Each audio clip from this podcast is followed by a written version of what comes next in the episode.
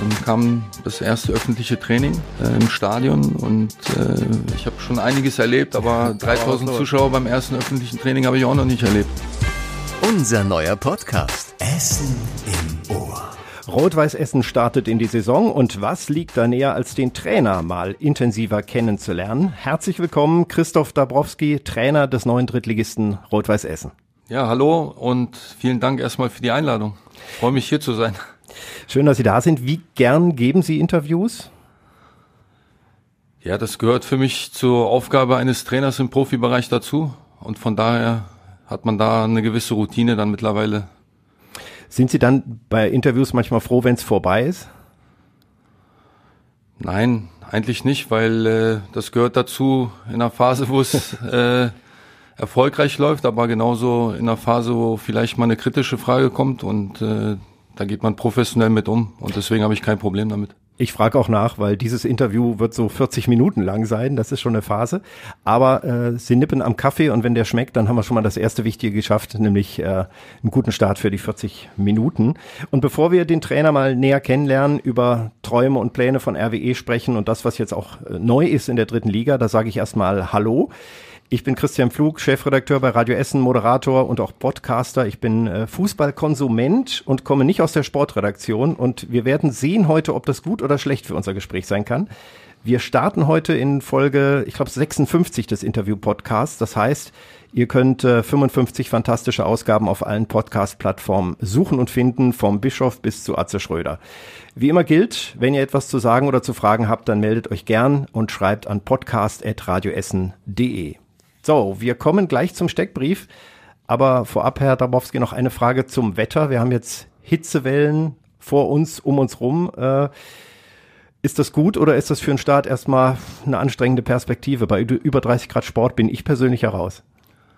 Das Wetter können wir uns ja als Sportler nicht aussuchen und von daher äh, nehmen wir die Bedingungen auch an.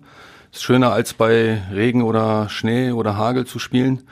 Und äh, am Ende haben beide Mannschaften im Wettkampf die gleichen Voraussetzungen, gleichen Bedingungen. Von daher versuchen wir das äh, anzunehmen und äh, uns dann dementsprechend auch äh, gut zu ernähren, also viel zu trinken und natürlich auch immer wieder Pausen äh, einzubeziehen in die Trainingsarbeit, damit wir dann eine gute Balance haben zwischen Belastung und Entlastung. Also ist schon der erste Härtetest ist es ja dann schon, wenn man dann um sich 35 Grad hat. Also viel trinken, dann noch mal eine Pause mehr machen, das gehört wahrscheinlich dazu.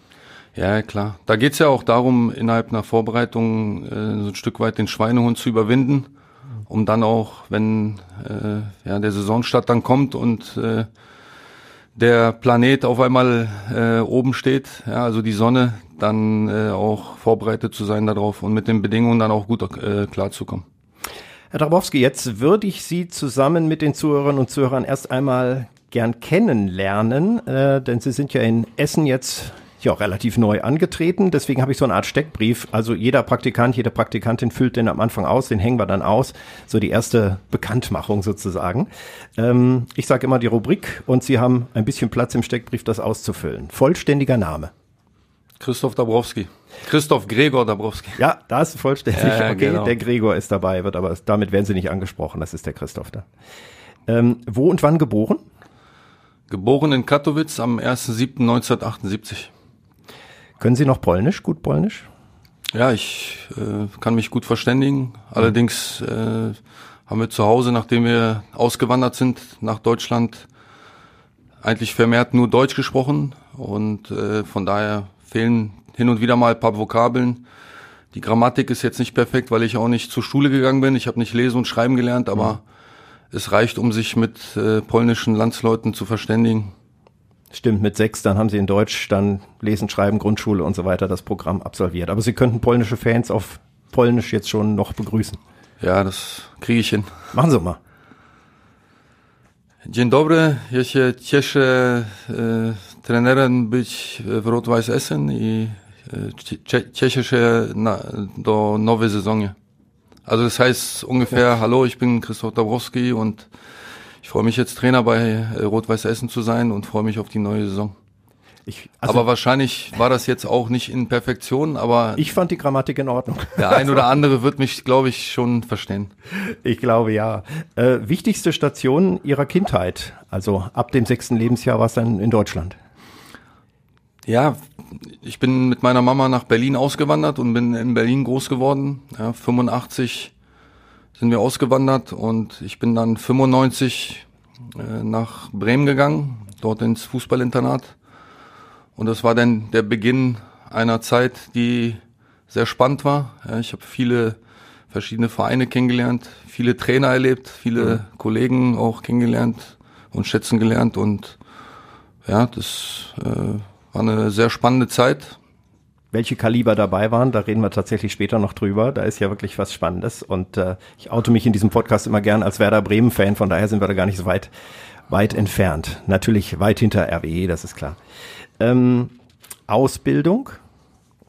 Ich habe meine Fachhochschulreife beendet und bin dann relativ schnell in die Profischiene rein und habe das Glück gehabt, dann, ich glaube, 15 Jahre waren es am Ende äh, im Profibereich auch äh, Spieler zu sein und ja, habe dann dementsprechend keine Zeit gehabt, äh, eine vollständige Ausbildung zu absolvieren. Aktueller Job und seit wann? Cheftrainer bei Rot-Weiß Essen ab 1.7.2022. Äh, Allerdings äh, habe ich meinen Dienst am 15.06. schon angetreten. Das heißt, also im Grunde genommen 15.06.2022. Sie haben sich vorher schon mal mit dem Verein und den Spielern befasst und die ersten Leute kennengelernt, vermutlich.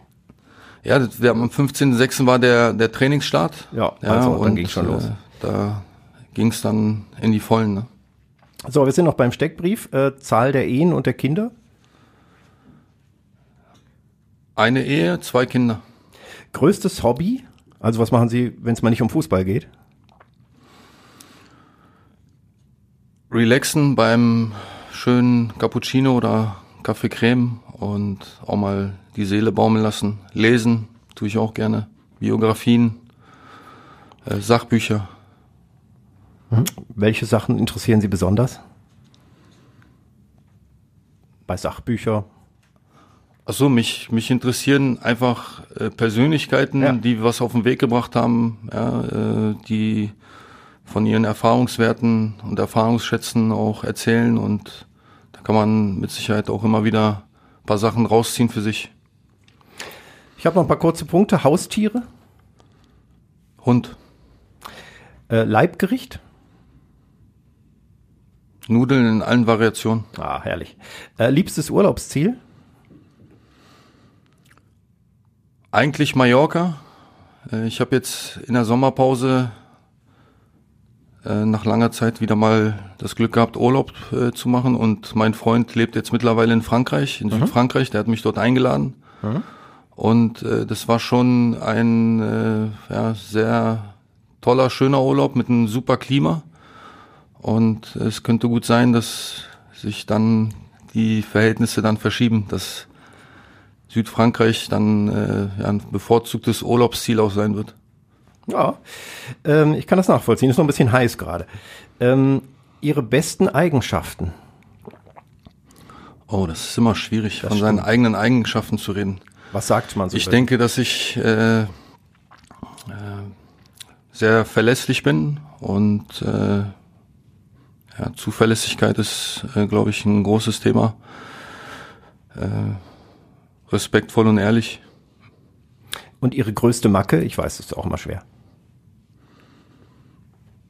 Ja, dann müssen Sie mal meine Spieler fragen. Ja? Die werden wahrscheinlich ein paar Antworten drauf finden. Weil als Trainer ist es ja üblich, dass du den Spielern sehr oft und, und äh, ja, sehr äh, bewusst auf den Wecker gehst mit Themen, die wir uns jeden Tag begle begleiten und äh, das gehört natürlich dann als Trainer auch dazu. Sie verbringen ja viel Zeit miteinander und äh, wir haben auch schon gehört, Training, zumindest beim Trainingslager, äh, war sehr intensiv und auch hart, aber da reden wir gleich auch drüber. Ähm, ob das eine Macke ist, ist ja eine Frage. Das ist vielleicht ein Teil des Erfolgs. Das äh, werden wir ja dann bald natürlich sehen. Ähm, jetzt noch ein paar Entscheidungsfragen, das geht schnell, quasi zum Ankreuzen. Lieber Kaffee oder lieber Tee? Ich habe schon ein bisschen Richtung Kaffee rausgehört. Ja, aber eigentlich beides.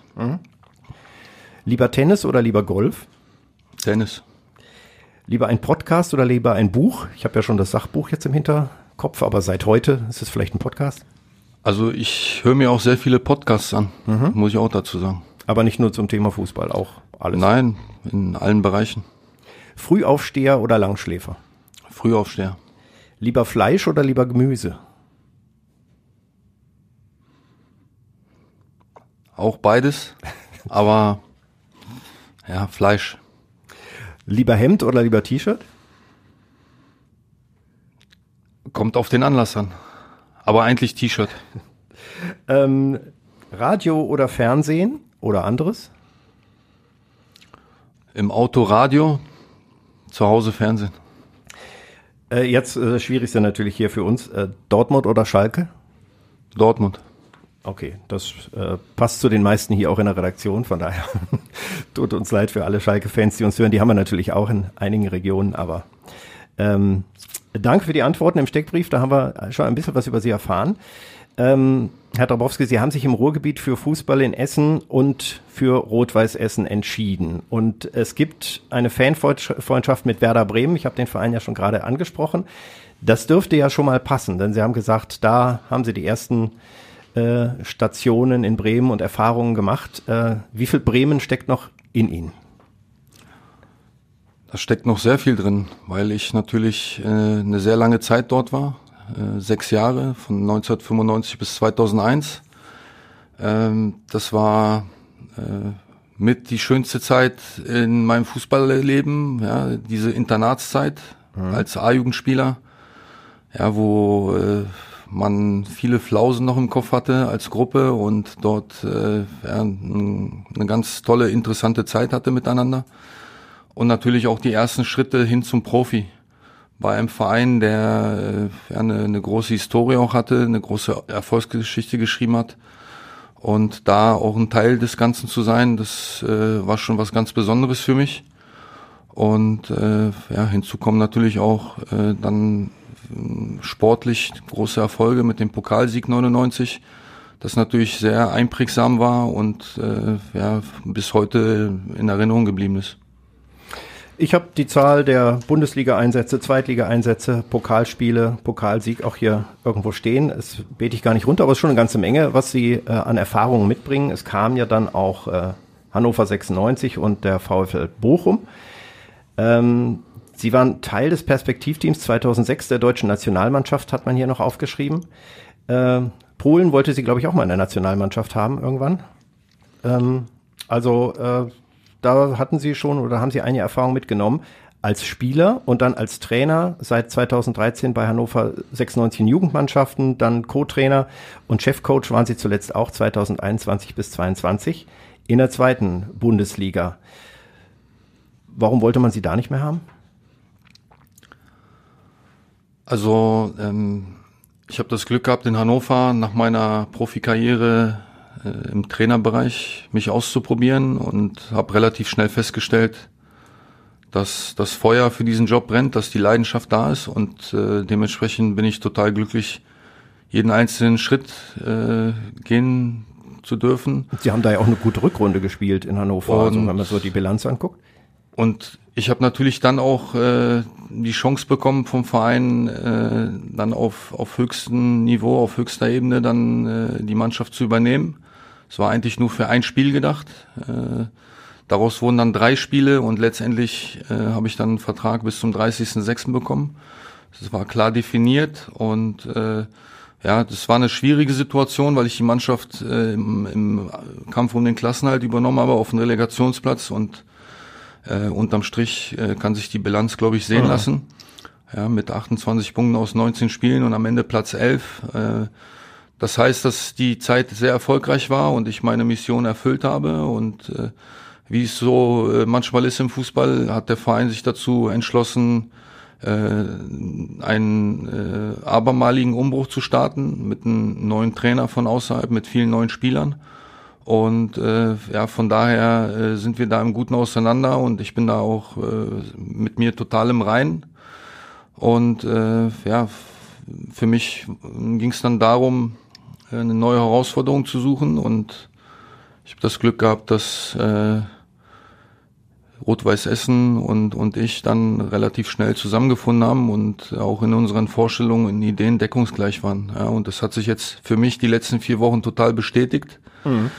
Ich fühle mich sehr wohl und äh, kann mich total identifizieren mit dem Ganzen und das ist eine gute Voraussetzung, um dann für den Verein und mit dem Verein die nächsten Schritte zu gehen. Ich wollte gerade sagen, ist ja unser Glück, dass Sie frei waren, Interesse an Essen hatten und äh, an dem Treiben an der Hafenstraße. Und äh, Sie haben es ja schon mal erlebt, dass allein bei, bei Trainingsauftakt oder Testspielen eine Menge, Menge Leute kommen. Ähm, haben Sie damit gerechnet? Ich meine, Sie haben vorher schon gewusst, wer Rot-Weiß Essen ist, aber äh, hat Sie das nochmal überwältigt, so die ersten Begegnungen, auch mit den vielen Fans?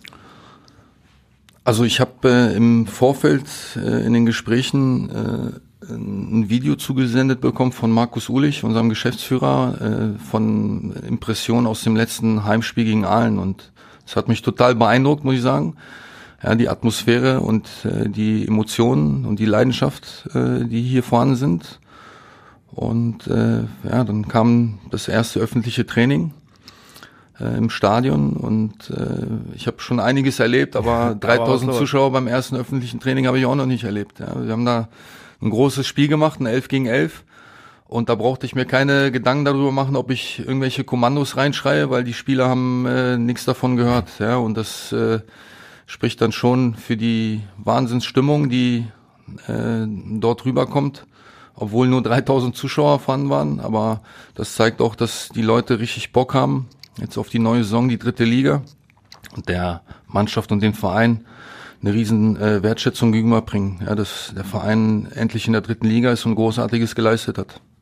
Wir alle stehen dahinter. Radio Essen ist ja auch dabei und wir sind ja auch live dabei und haben auch schon gesehen, fast 10.000 Dauerkarten verkauft. Das ist schon eine Nummer in der dritten Liga. Ich meine, wir waren in der vierten Liga schon immer die Rekordhalter, wenn es darum ging. Aber äh, das ist schon ordentlich Rückenwind, aber auch Verantwortung. Ne? Also jetzt, jetzt muss es ja auch klappen. Wie viel Druck spüren Sie? Ja, ich bin eigentlich äh, nicht so ein Typ, der sich darüber Gedanken macht, was einen erdrückt, ja, sondern mhm. ich sehe äh, immer wieder Chancen, die man hat. Und das versuche ich auch meinen Spielern meiner, meiner Mannschaft zu vermitteln. Ja, dass wir die Chance haben, die Leute zu begeistern mit äh, einem Fußball, ja, den wir uns auch im Laufe der Vorbereitung äh, erarbeiten. Und äh, ja, die Freude und der Spaß an dem Ganzen soll im Vordergrund stehen und nicht äh, die Erwartungshaltung und der Druck, äh, dass man vielleicht irgendwann irgendwas äh, verlieren kann, sondern äh, wir wollen schon die Lust aufs Gewinnen fördern und das bestärken. Wie groß ist die Vorfreude jetzt auf das erste Spiel gegen Elversberg? Samstag, 22. Juli. Zählen Sie schon zurück? Jetzt kann es ja losgehen, oder?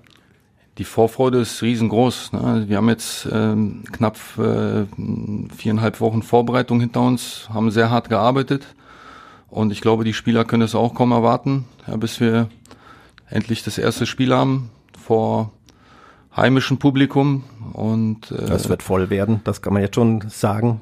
Kartenverkauf läuft schon wie wild. Absolut, wir freuen uns riesig drauf und es geht einfach darum, dass wir äh, uns jetzt nicht einen Rucksack aufsetzen, sondern äh, eine, eine gute Balance finden ja, zwischen Anspannung, zwischen Fokussierung, aber auch das Ganze mit einer nötigen Freude und Lust anzugehen. Als Chef der Mannschaft müssen Sie ja ein Ziel vorgeben. Nicht zu hoch, also kein Träumen vom Durchmarsch und Aufstieg in die zweite Liga, aber auch nicht zu schlapp. Ne? Kampf gegen den Abstieg ist nicht selbstbewusst. Was steckt in der Mannschaft? Ähm, genug Leistungsträger? Wie, wie formulieren Sie die Ziele dann jetzt? Das ist ja erstmal schwer so erstmal was rauszugeben. Also gewinnen, gewinnen natürlich, aber äh, also wir als Mannschaft, wir als Mannschaft stecken uns natürlich äh, äh, persönliche Ziele ja, das heißt, wie wollen wir jeden Tag miteinander umgehen? Wie wollen wir miteinander leben? Wie wollen wir miteinander arbeiten? Und äh, was wollen wir dann auch auf dem Platz transportieren nach außen, dass sich die Leute identifizieren können? Das sind erstmal äh, so Grundprinzipien und Grundziele, die wir uns als Mannschaft erarbeiten, ja, die aber auch bei uns in der Kabine dann bleiben. Ja, und danach wollen wir uns äh, äh, ja, ähm, halten und, und äh, das sind so, so Grundregeln, für die wir stehen wollen. Und ja, darüber hinaus äh, reden wir dann natürlich irgendwann äh, ja, auch äh, gegen Ende der Vorbereitung, was wir uns selber für Ziele stecken wollen. Ja. ja. Ich denke, äh, dass die Mannschaft zusammengewachsen ist, jetzt über zwei Jahre in der Regionalliga punktuell verstärkt wurde und äh, dass wir äh, natürlich uns auf der einen Seite erstmal freuen auf die dritte Liga, aber wir natürlich auch gucken müssen, wie kommen wir in dieser Liga an wo müssen wir nachjustieren, wo müssen wir vielleicht äh, verbessern und, und wo haben wir noch Potenziale oder was läuft äh, von Anfang an schon sehr gut. Und äh, das ist ein Prozess, ja, der, den wir, den wir begleiten und den wir uns äh, angucken müssen, um dann konkret uns dann äh, Gedanken zu machen über über Ziele. Aber wer mich kennt, weiß, dass ich ehrgeizig bin und ich äh, habe die Mannschaft jetzt so kennengelernt, dass sie auch ehrgeizig ist. Wir wollen Spiele gewinnen ja, darum geht's letztendlich. Und ich denke, dass es darum geht, dass wir eine stabile Rolle in dieser Liga spielen. Ja, mit einem Fußball, mit dem wir und die Menschen sich identifizieren können. Und das ist unser Ziel. Also Sie sagen ehrgeizig, ich notiere das mal, aber wie kann ich Sie mir sonst noch vorstellen? Sind Sie mehr ein ruhiger Trainer? Sie sind ja jetzt hier im Interview relativ ruhig, trinken den Kaffee, antworten ruhig. Oder sind Sie ein emotionaler Trainer, der auch schon ziemlich aus sich rausgehen kann und nochmal ein ganz anderer Typ sind. Ja, das, da sind wir wieder beim Punkt, dass es äh, unheimlich schwierig ist, über sich selber zu reden. Mhm. Ja, also Sie können gerne mal rauskommen zum Trainingsplatz und äh, das mal beobachten, was, was da abgeht. Ich würde sagen, dass ich äh, ja, für mich selber einen guten Mix gefunden habe. Mhm dass ich auf der einen Seite äh, kommunikativ bin, ja, auch äh, auf den Einzelnen auch eingehen will, ja, also mich mit dem mit dem Einzelnen, mit der Persönlichkeit, mit dem Menschen auseinandersetzen will, aber dass ich natürlich auch auf dem Trainingsplatz genau weiß, was ich sehen will und das dann natürlich einfordere, ja, und schon dann auch nah dran bin am Geschehen, äh, weil äh, das verlange ich dann natürlich auch in der Umsetzung auf dem Platz, ja, und äh, das Team hat ja, wir, wir haben uns natürlich erkundigt und, und ein bisschen gehört. Also ich habe ja eben schon gesagt, das äh, Team hat im Trainingslager im niedersächsischen Wesendorf schon gesagt, äh, das war ein sehr hartes Training, sehr intensives Training. Also wir wurden ordentlich gefordert und gearbeitet. Ähm, ist das schon die Richtung, dass Sie sagen, okay, ähm, das ist jetzt zwar auch ein bisschen Spaß dabei, kommunizieren und reden, aber das ist hier vor allem harte, harte Arbeit. Also dass Sie jemand sind, der ähm, schon, also Sie haben es ja auch gesagt, sehr ehrgeizig ist? Oder anders gefragt, äh, verzeihen Sie Spielern auch mal, wenn sie einen schlechten Tag haben oder wenn sie Quatsch machen und auch mal nicht so laufen oder sind Sie da sofort dazwischen? Also es geht darum, dass wir uns gegenseitig fordern, aber dass wir uns auch fördern und äh, also ich bin jetzt schon Trainer, der äh, ja schon äh, eine gewisse Fehlerkultur auch äh, zulassen will mhm. ja, in, im Zusammenleben mit der Mannschaft. Äh, das heißt, dass wir den Mut haben, äh, ja, aktiv zu sein und auch Fehler akzeptieren. Und meine Aufgabe ist natürlich, dass ich nicht nur darüber rede, ja, dass wir äh, Fehler in Kauf nehmen, sondern dass ich dann auch den Einzelnen nicht nach dem ersten Fehler äh, direkt äh, äh, an die Wand klatsche, sondern äh, ihn natürlich äh, korrigieren werde und, und äh, ja, mit ihm darüber sprechen werde weil wir wollen natürlich auch kritisch miteinander umgehen. Aber äh, Fußball ist ein Fehlersport, das gehört dazu und äh, Fehler sind dazu da, damit der Kollege den einen oder anderen Fehler vielleicht auch ausbügelt. Und da geht es um Widerstandsfähigkeit und sich von Außenfaktoren zu lösen und auch von Fehlern frei zu machen. Und wenn wir da äh, schaffen, dort auch so ein gutes Gleichgewicht äh, hinzubekommen, äh, dann äh, fokussieren wir uns auf unser Handeln und ich glaube, das äh, bringt am Ende einen Mehrwert, anstatt dass man sich immer nur an Fehlern orientiert, ja, sondern wir wollen uns an Lösungen orientieren. Jetzt hören nicht nur die Fußballer zu, sondern auch alle Chefs, die sagen, wie formt man eigentlich ein Team? Und sie sind ja nur noch dazugekommen. Es sind ein paar Neuzugänge, es sind aber auch altbewährte, gute Leute noch äh, im Team und die jetzt zusammenzukriegen, dass sich keiner zurückgesetzt fühlt und jeder seine Rolle findet, das ist ja wahnsinnig schwer. Also das kann man mit reden oder haben Sie noch Tricks für für Chefs, die auch sagen, also mein Team läuft noch nicht so richtig zusammen? Ja, das ist ein hartes Stück Arbeit. Mhm. Ja, da ist halt viel Kommunikation und Führungsqualität gefragt. Das ist die große Herausforderung für uns als Trainer, dass du eine Gru Gruppe führen musst und, und steuern musst ja, von ich sag mal, 25 Spielern. Aktuell sind es bei uns, glaube ich, 30, 31. Das ist natürlich enorm. Hm. Ja, und dazu kommen noch Staffmitglieder, Trainerteam, äh, Betreuer, äh, Zeugwerte. Ne? Und das ist die große Herausforderung, dass man äh, einen gemeinsamen Weg findet. Ja, da habe ich vorhin, glaube ich, schon mal kurz was dazu gesagt.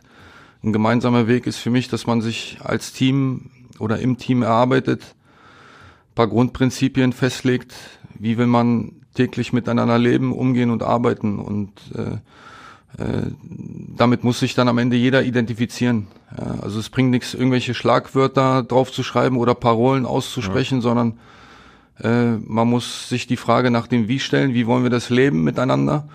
Und es muss dann am Ende einen Sinn ergeben. Und ja, am Ende ist Kommunikation das halbe Leben. Weil wer nicht kommuniziert, der weiß auch nicht, äh, wo, er, wo dran er ist. Und da versuche ich schon auch äh, ja, ehrlich mit den Spielern umzugehen, dass jeder weiß, wo er dran ist.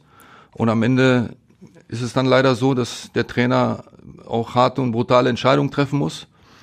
Und die Kunst ist es dann, auch die Jungs, die vielleicht mal ein Stück weit hinten dran sind, ja. dass man die mit im Boot hält und ihnen auch Perspektiven aufzeigt, wie sie ihre Situation verändern können. Ja, und am Ende muss sich dann jeder Einzelne in die Verfassung bringen, dass er wenn der Tag X da ist, dann auch in seiner eigenen Performance dann auch unterwegs ist. Es können ja immer nur elf auf dem Platz, von daher muss die Entscheidung fallen, spätestens kurz vorher.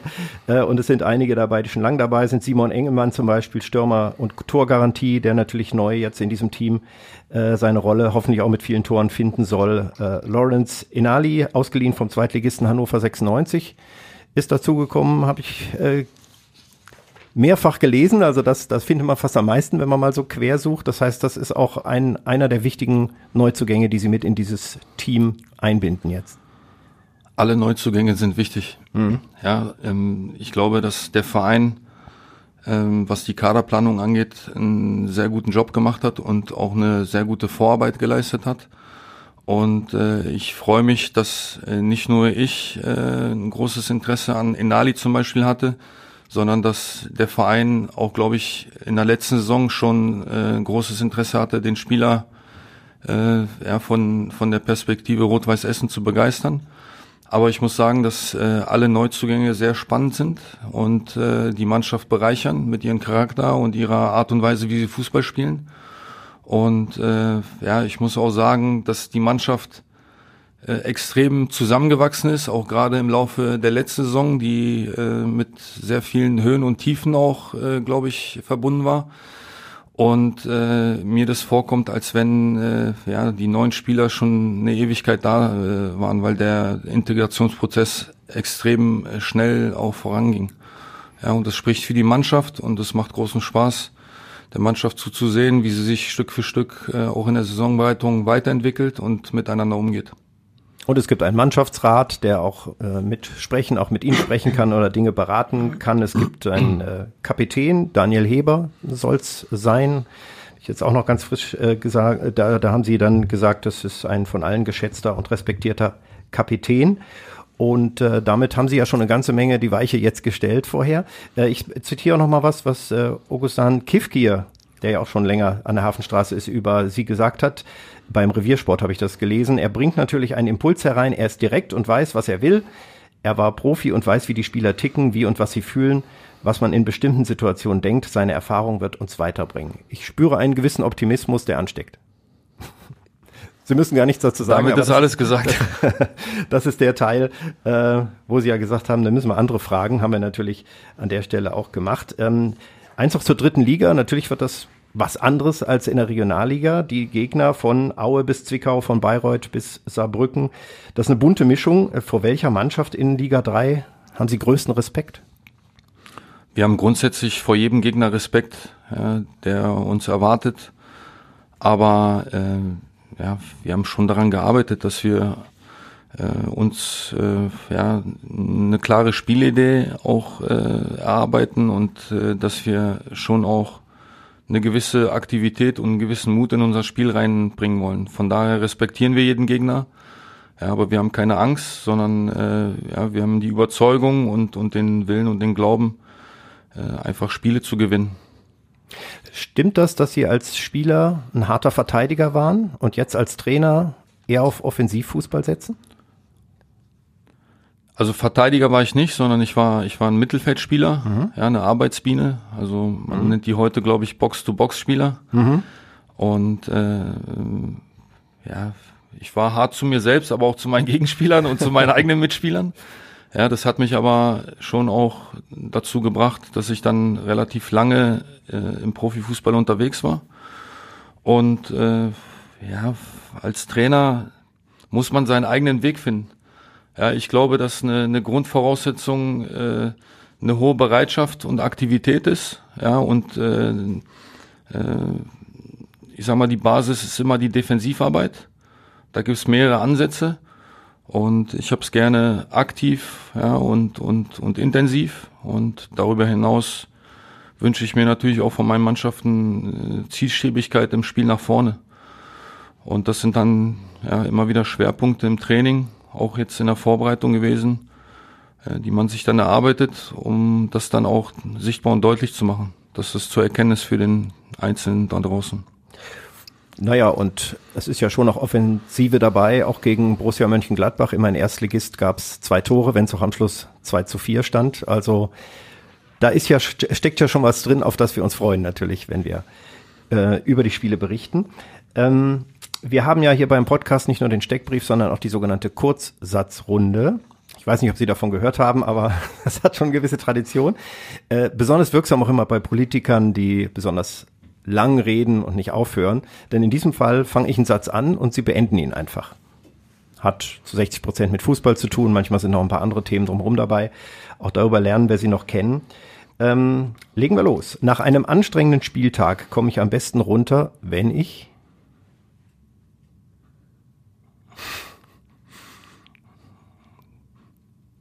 hm.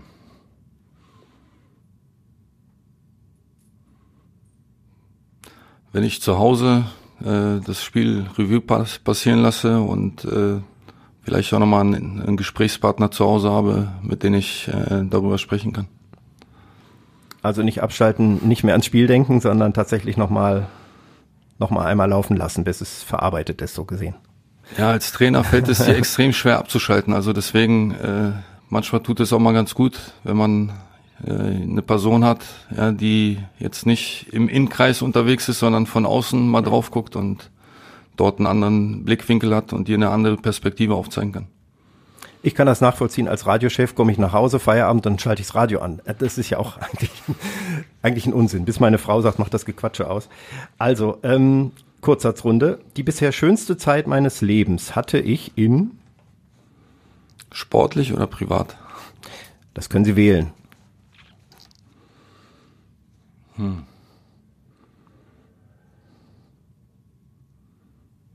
Das ist eine gute Frage, weil sie ist sehr facettenreich. Da ist schon viel ich drin. Hab, also vorhin habe ich ein bisschen ich Bremen rausgehört. Extrem, ja, ist, also ich kann viele Sachen aufzählen. Mhm. Die wollen aber nur eine wissen, oder? ja, das ist ja, immer, Radioleute wollen es ja immer. Bremen war, war eine, eine unfassbar spannende mhm. Zeit, war ein großes Abenteuer, ja, mhm. weil du nicht weißt, wo die Reise hinführt. Internatszeit, das war äh, abenteuerlich, ja, mit äh, pubertären Jungs zusammen, mhm. ja, die extrem viele Flausen im Kopf hatten. Äh, Anfangszeit als Profi, das war alles neu, also es war schon äh, sehr, sehr prägsam. Haben Sie auch Flausen im Kopf gehabt, also auch mal richtig Mist gebaut oder so? Also zumindest habe ich mich nie erwischen lassen, wenn ich Mist gebaut habe. Ja, wir sind natürlich auch mal äh, vor die Tür gegangen, ja, auch mal irgendwo in, in eine Disco, auch wenn vielleicht mal Zapfenstreich war. Ja, haben aber da, dafür gesorgt, dass wir unentdeckt bleiben. unauffällig und so. Und, genau. Äh, genau. Gläschen Alkohol unauffällig. Ähm, auf Instagram oder Facebook bin ich? Instagram. Den Fußballfrauen bei der Europameisterschaft wünsche ich? maximalen Erfolg. Also das heißt den Titel. Ja, schließ mir an. Äh, was mich beim Autofahren aufregen kann, ist? Äh, ja, äh, Autofahrer, die äh, einen selber in Gefahr bringen.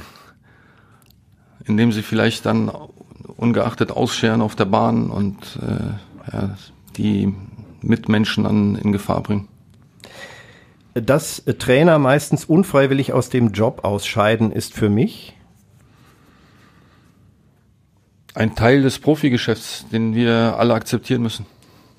Sie haben ja einen Job, wo man eigentlich immer nur befristete Verträge kriegt, während viele andere Menschen ja ihren Lebensvertrag haben. Das ist schon, schon was anderes, dass man immer von Phase zu Phase denkt.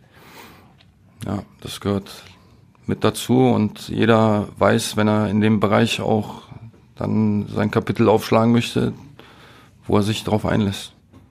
Mein persönlicher Beitrag gegen den Klimawandel ist,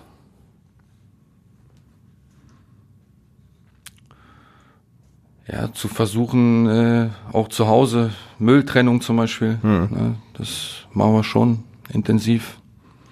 Was man halt so im Kleinen machen kann, ja. LED-Börnchen und so. Äh, ich vermute, dass das Coronavirus im Herbst vorbei ist. Danke. Reicht. Äh, dass Radio Essen alle RWE-Spiele live überträgt, finde ich. Herausragend. Gut, mehr müssen wir auch da nicht sagen, das haben wir so im Kasten. Äh, ehemalige Fußballer, die im Fernsehen mitkommentieren, finde ich. Es gibt gute und schlechte. Ja, es gibt sehr gute, ja, die wirklich äh, sehr konstruktive Dinge von sich geben. Und äh, es gibt auch andere, die ja, nicht so konstruktive Dinge von sich geben. Das werden jetzt keine Namen nennen. Ich möchte jetzt besonders, nicht Namen nennen. Aber vielleicht ein besonders guter. Wer gefällt Ihnen gut? Wo Sie würden sagen, ach, das ist cool, der, der hat auch schon mal recht?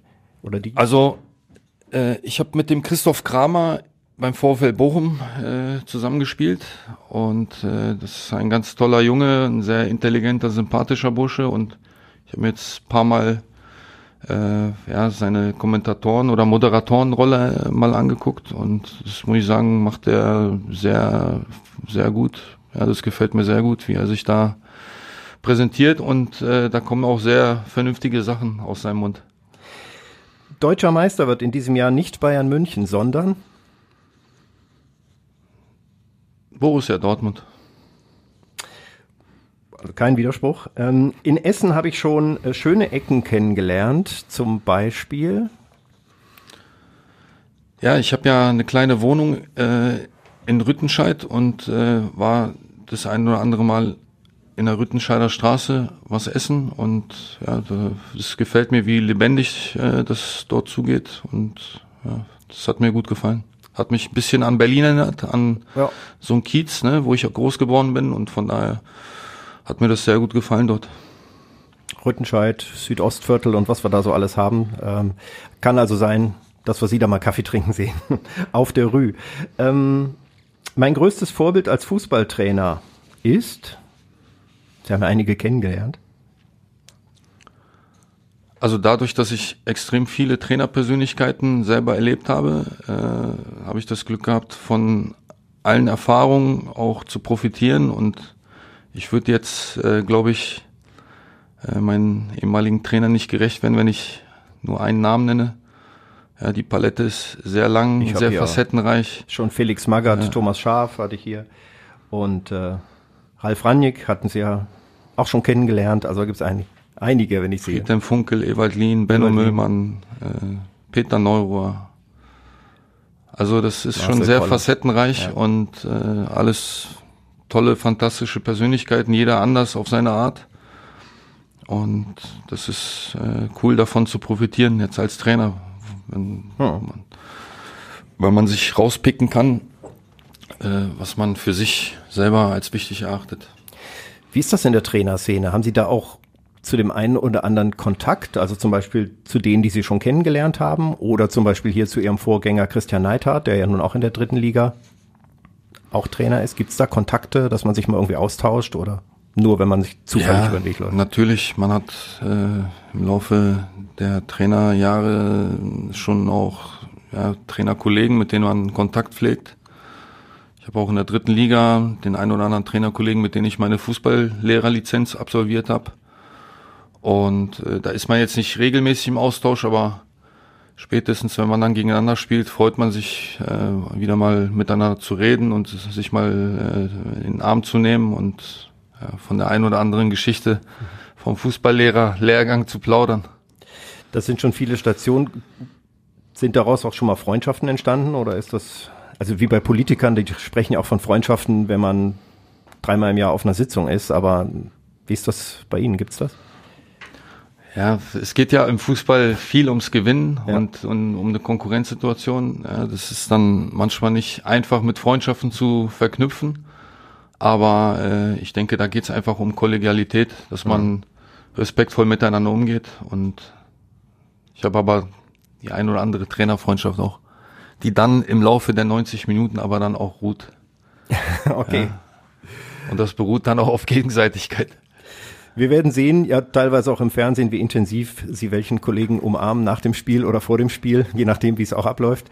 Ähm, schauen wir nochmal aufs erste Spiel gegen Elversberg. Ähm, wenn wir die letzten 48 Stunden nehmen, jetzt vor dem ersten Drittligaspiel ähm, am Samstag gegen Elversberg, wie werden so die letzten 48 Stunden vorm Spiel aussehen? Also gibt es da nochmal richtig hartes Training oder gibt es da eine dann noch mal eine Trainingspause oder Spaghetti für alle? Also äh, wie kann ich mir das vorstellen?